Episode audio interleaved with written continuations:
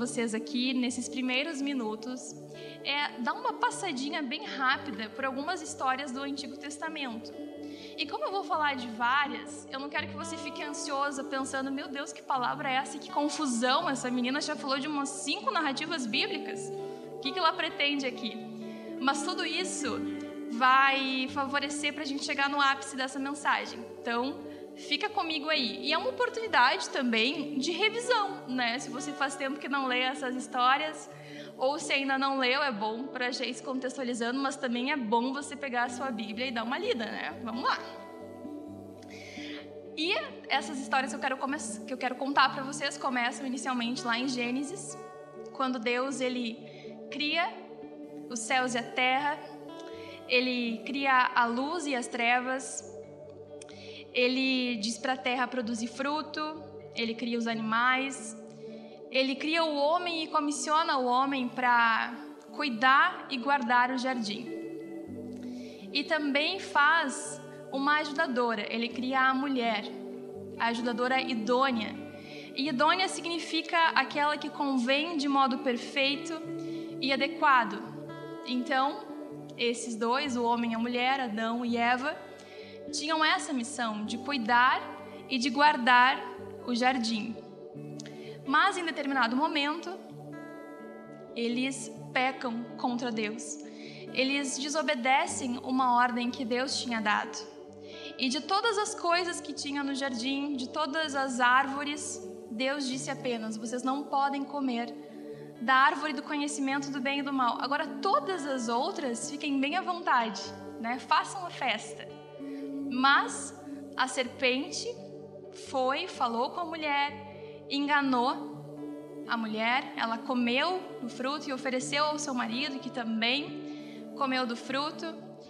E, e Deus, né, no momento de chegar com ele, de chegar para conversar com eles, porque isso era algo normal na rotina deles ali no jardim, nota que eles estão envergonhados, que, que o pecado trouxe a vergonha, e então eles confessam a Deus esse pecado. E a gente vê a primeira tensão relacional descrita na Bíblia, que é quando Adão fala para Deus que foi a mulher que me deste para estar comigo que me ofereceu o fruto. Então o pecado ele gera isso, ele gera tensão entre as famílias. Mais para frente a gente também pode ver essa tensão quando Caim mata o seu irmão Abel. Caim e Abel eram filhos de Adão e Eva. E isso motivado por inveja, por ciúmes. E depois, no decorrer dos capítulos da história, os homens continuam transgredindo e desobedecendo a Deus. Então, em Gênesis 6, tem um versículo que diz: o Senhor viu que a maldade das pessoas havia se multiplicado. Se multiplicado na terra, e todo o desígnio do coração delas era continuamente mal. E isso ocasionou no dilúvio aquelas águas que encheram a terra e mataram muitas, muitas e muitas pessoas e todos os animais, exceto os que estavam na arca, na arca de Noé. Noé e sua família, por Noé ser um homem bom, alcançaram favor diante de Deus e a partir dali, né, se começou uma outra leva de pessoas. E seria bom, né, se essas pessoas não tivessem sido levadas a pecar de novo, a desobedecerem a Deus, mas não é isso que a história nos relata. Mais para frente a gente vê Deus chamando Abraão para a promessa de uma terra e de um povo muitíssimo numeroso. Abraão é pai de Isaac e Isaac é pai de Jacó e Isaú. Isaú, o filho mais velho, aquele que teria direito à primogenitura, mas Jacó foi e roubou isso do seu irmão, através de mentira, motivado também por coisas que, que são contra aquilo que que Deus nos ensina. Então, de novo, a gente vê o homem pecando. Jacó ele teve doze filhos, sendo um deles José. E José foi vendido por seus irmãos para ser escravo no Egito. Mais um pecado, motivado por inveja, por ciúmes, por irmãos que não gostavam desse irmão que era José. Mas a história nos relata que José acaba sendo governador do Egito por ter interpretado um sonho de, do faraó e alcançado né, coisas boas diante do faraó e, e conseguido esse cargo. E depois a família precisa de José. Mas a gente não vai se ater muito nisso aqui essa noite. Depois, a gente vê o povo sendo escravizado no Egito. 400 anos, não 400 anos de escravidão. Foi mais no finalzinho a escravidão, entre 100 e 150 anos. Mas Deus levanta Moisés para livrar o povo dessa opressão dos egípcios, desse jugo da escravidão. E Moisés lidera o povo nessa saída, nesse êxodo. E o povo reclama, e o povo questiona, e o povo se volta contra Deus. E temos Josué, que dá continuidade à liderança de Moisés. Josué também lidera o povo, mas diferente de Moisés, ele não teve um discipulado muito eficiente, então não tinha ninguém para substituir ele. Então, quando Josué morreu, o povo ficou sem uma liderança. E aí começou a época dos juízes. Os juízes foram aqueles que lideraram né, o povo durante um período de maneira cíclica. Então não era bem um líder, não era um rei. E nesse período, em vários momentos, de novo, o povo ele vira as costas para Deus e abraça o caminho da idolatria, da apostasia, que é o abandono da fé. E no final, para o último juiz, que é Samuel, o povo pede um rei. E Samuel leva essa petição até o Senhor e, e o Senhor responde assim: 1 Samuel 8, versículo 7. O Senhor disse a Samuel: Atenda a voz do povo em tudo o que lhe pedem, porque não foi a você que rejeitaram, mas a mim, para que eu não reine sobre eles. E então nós temos a primeira monarquia. O rei é Saul, depois Davi e depois Salomão. Esses homens também pecaram contra Deus.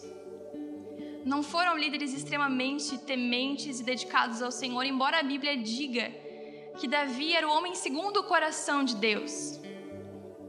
A gente conhece alguns pecados de Davi, principalmente né, quando ele mata o esposo de uma mulher que ele queria, queria ter para ele. Era o rei de Israel, Davi. Ou Salomão ainda, que era considerado o homem mais sábio. Também teve problemas com idolatria, abandonou a Deus, virou as costas para Deus em determinado momento. Depois que Salomão morreu, e eu tô quase chegando no final do Antigo Testamento. Olha que refresh rápido. o reino é dividido em dois: o do norte e o sul. O reino do norte, ele é atacado pelo Império Assírio. E as pessoas que sobrevivem a esse ataque, elas são dispersas. O povo ele é disperso. No reino do sul, eles são atacados pelo Império Babilônico. E nisso o povo é feito escravo por 70 anos. Depois desse período, o reino babilônico é destruído pelo Império da Pérsia. E esse império dá a oportunidade do povo de retornar para Jerusalém. E nesse período começa uma época de recomeço, onde o povo começa a formar a identidade deles enquanto né, religião. E também tem algo que a gente conhece como, entre aspas, 400 anos de silêncio até o nascimento de Jesus. Seria uma época que Deus não estava falando, embora a gente saiba que isso não existe. Ele sempre está falando, ele está falando inclusive aqui e agora. E nós temos então o nascimento de Jesus. E aqui começa o cerne, né, o foco dessa mensagem. Jesus ele é o filho de Deus. Aquele que foi enviado ao mundo porque somente ele conseguiria pagar a dívida que foi causada pelo pecado. Nenhum de nós, nenhum desses irmãos que eu falei aqui antes, foi capaz de pagar com total obediência a dívida que o pecado causou, mas Jesus, por ser 100% homem e 100% Deus, através de uma obediência radical, ele conseguiu. Jesus foi aquele que amou os excluídos,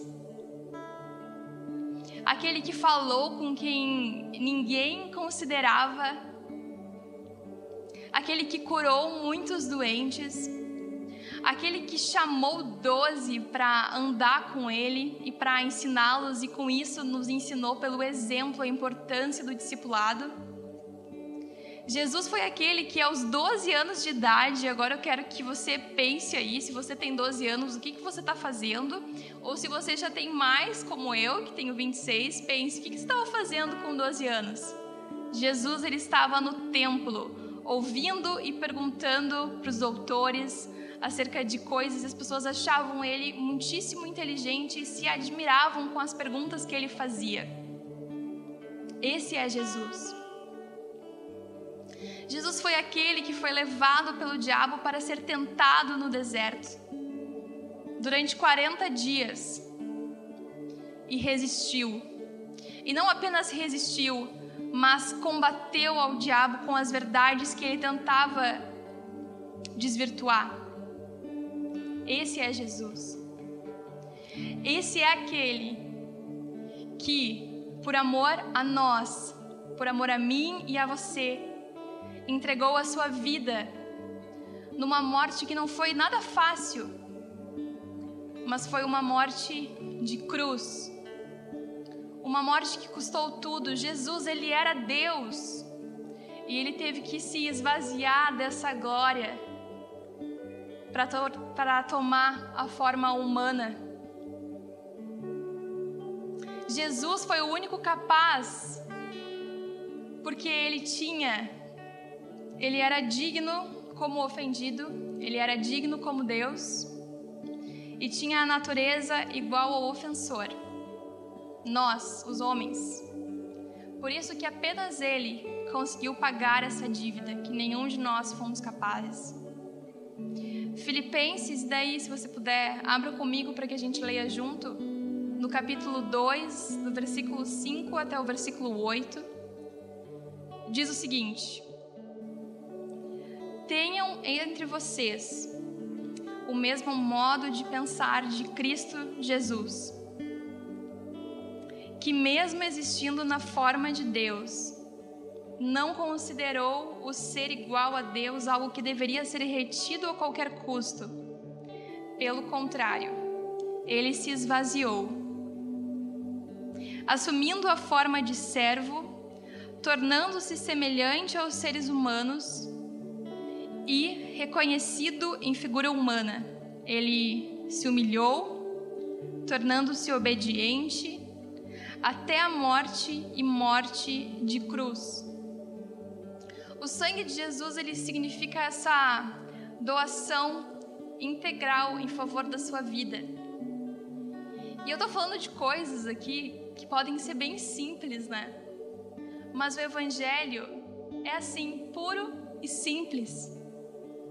E essas coisas que eu estou tra trazendo aqui é o que tem que dar o nosso brilho no olho, trazer esse brilho no olho encher o nosso coração de gratidão.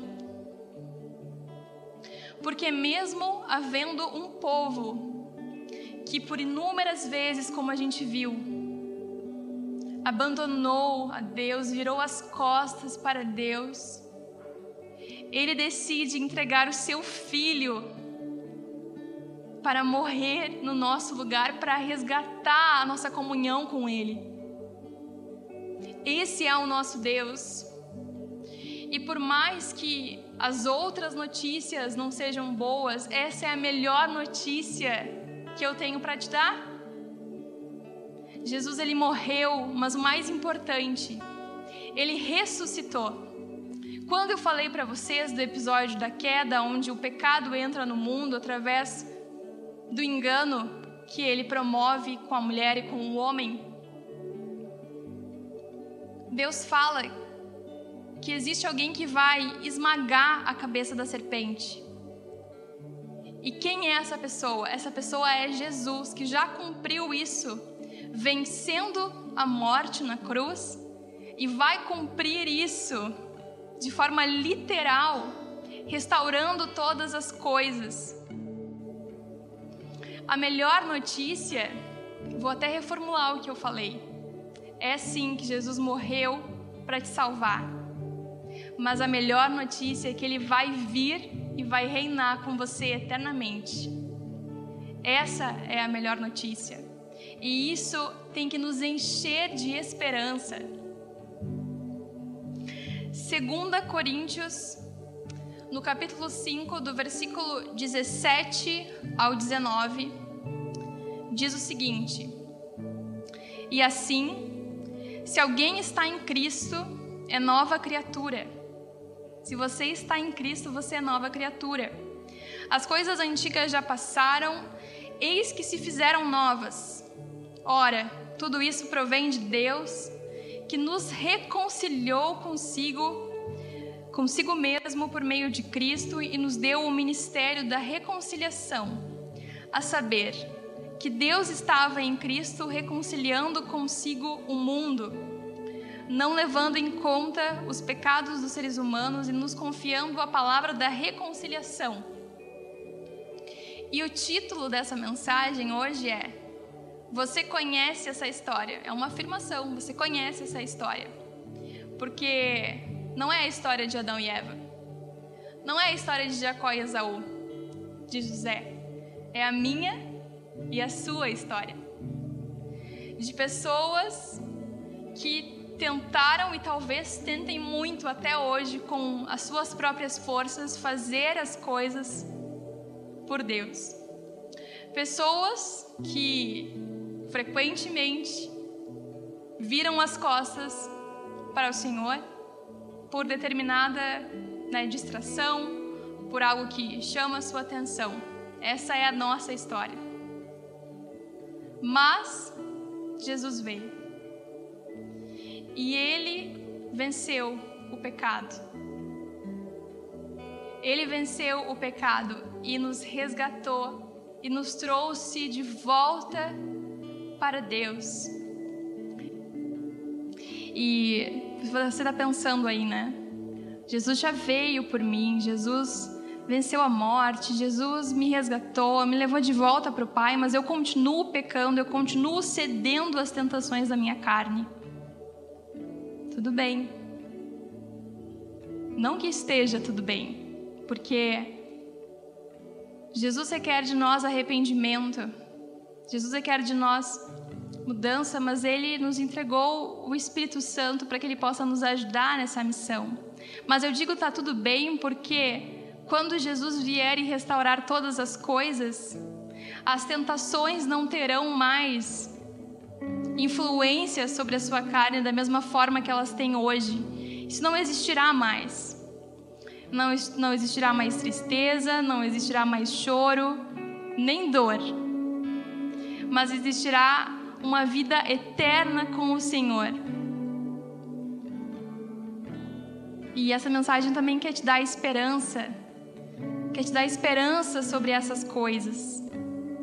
Você tem sido grato por isso?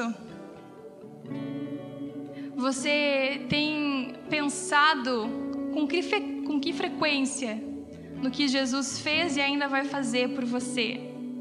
O que, que tem ocupado maior espaço nos seus pensamentos, nos seus lábios, nas suas conversas? Será que são todos os problemas, são todas as coisas causadas pela pandemia? Ou você tem falado mais sobre sobre o que Jesus fez por você, sobre o que ele ainda vai fazer? Você tem compartilhado isso com as pessoas? Se não, isso aqui é um encorajamento, é um quase um empurrão, é tipo, vai. Já não tem mais tempo, o tempo está passando depressa demais. Para a gente ficar ocupando a nossa mente, a nossa cabeça com coisas tão passageiras, deixando de compartilhar essa notícia maravilhosa. E por mais que não seja fácil, não foi fácil para várias pessoas também. Não foi fácil para Paulo, não foi fácil para Pedro, para tantos outros que morreram como mártires, para Estevão, para aqueles que foram apedrejados, degolados, agredidos. Talvez o seu problema hoje seja só a falta de tempo. Assim como eu, de várias maneiras, coloco essa mesma desculpa mas já não tem mais tempo para dizer que falta tempo. Está na hora de a gente ir e anunciar essa notícia, porque quando Jesus voltou para o Pai, ele comissionou os discípulos com essa missão: ide por todo mundo e pregai o Evangelho. Essa é uma mensagem bastante simples, falando sobre coisas que talvez você já conhece, mas que eu, eu quero te relembrar, eu quero te encorajar, sabe? É isso o essencial. Às vezes a gente pode ler a Bíblia querendo extrair de cada versículo uma lição, nem sempre a gente vai conseguir, mas a mensagem principal é essa. Todas as coisas na Bíblia apontam para só uma, que é essa restauração, é essa salvação que a gente recebeu através do sacrifício de Jesus. É nos mostrando o quanto só pelas nossas próprias forças nós não seríamos capazes. E por isso que eu, de forma bem breve, falei sobre cada uma dessas histórias no início, só para te mostrar que nós somos maus, a nossa natureza é mal, é corrompida. Nós somos inflamados por desejos e pensamentos ruins. Mas Jesus, ele vem para nos dar uma oportunidade de uma nova vida e como eu li por último em 2 Coríntios diz, você é uma nova criatura nele e que a gente possa olhar para a história desses outros irmãos, para essa fotografia, porque eles pecaram contra Deus. Talvez soubessem de alguns exemplos de pessoas que fizeram isso, mas a fotografia na época deles era bem parcial. Eles não conheciam toda a história. Mas eu e você, aqui no Brasil ainda, com um acesso tão gigante à Bíblia, a gente tem acesso a toda a história, então que a gente possa aprender também com os erros que já foram cometidos para que a gente não caia neles de novo. Por isso que é importante, gente, ir pregar o evangelho, mas também conhecer a palavra de Deus. Porque essa mesma palavra diz que o povo peca porque não conhece, por falta de conhecimento.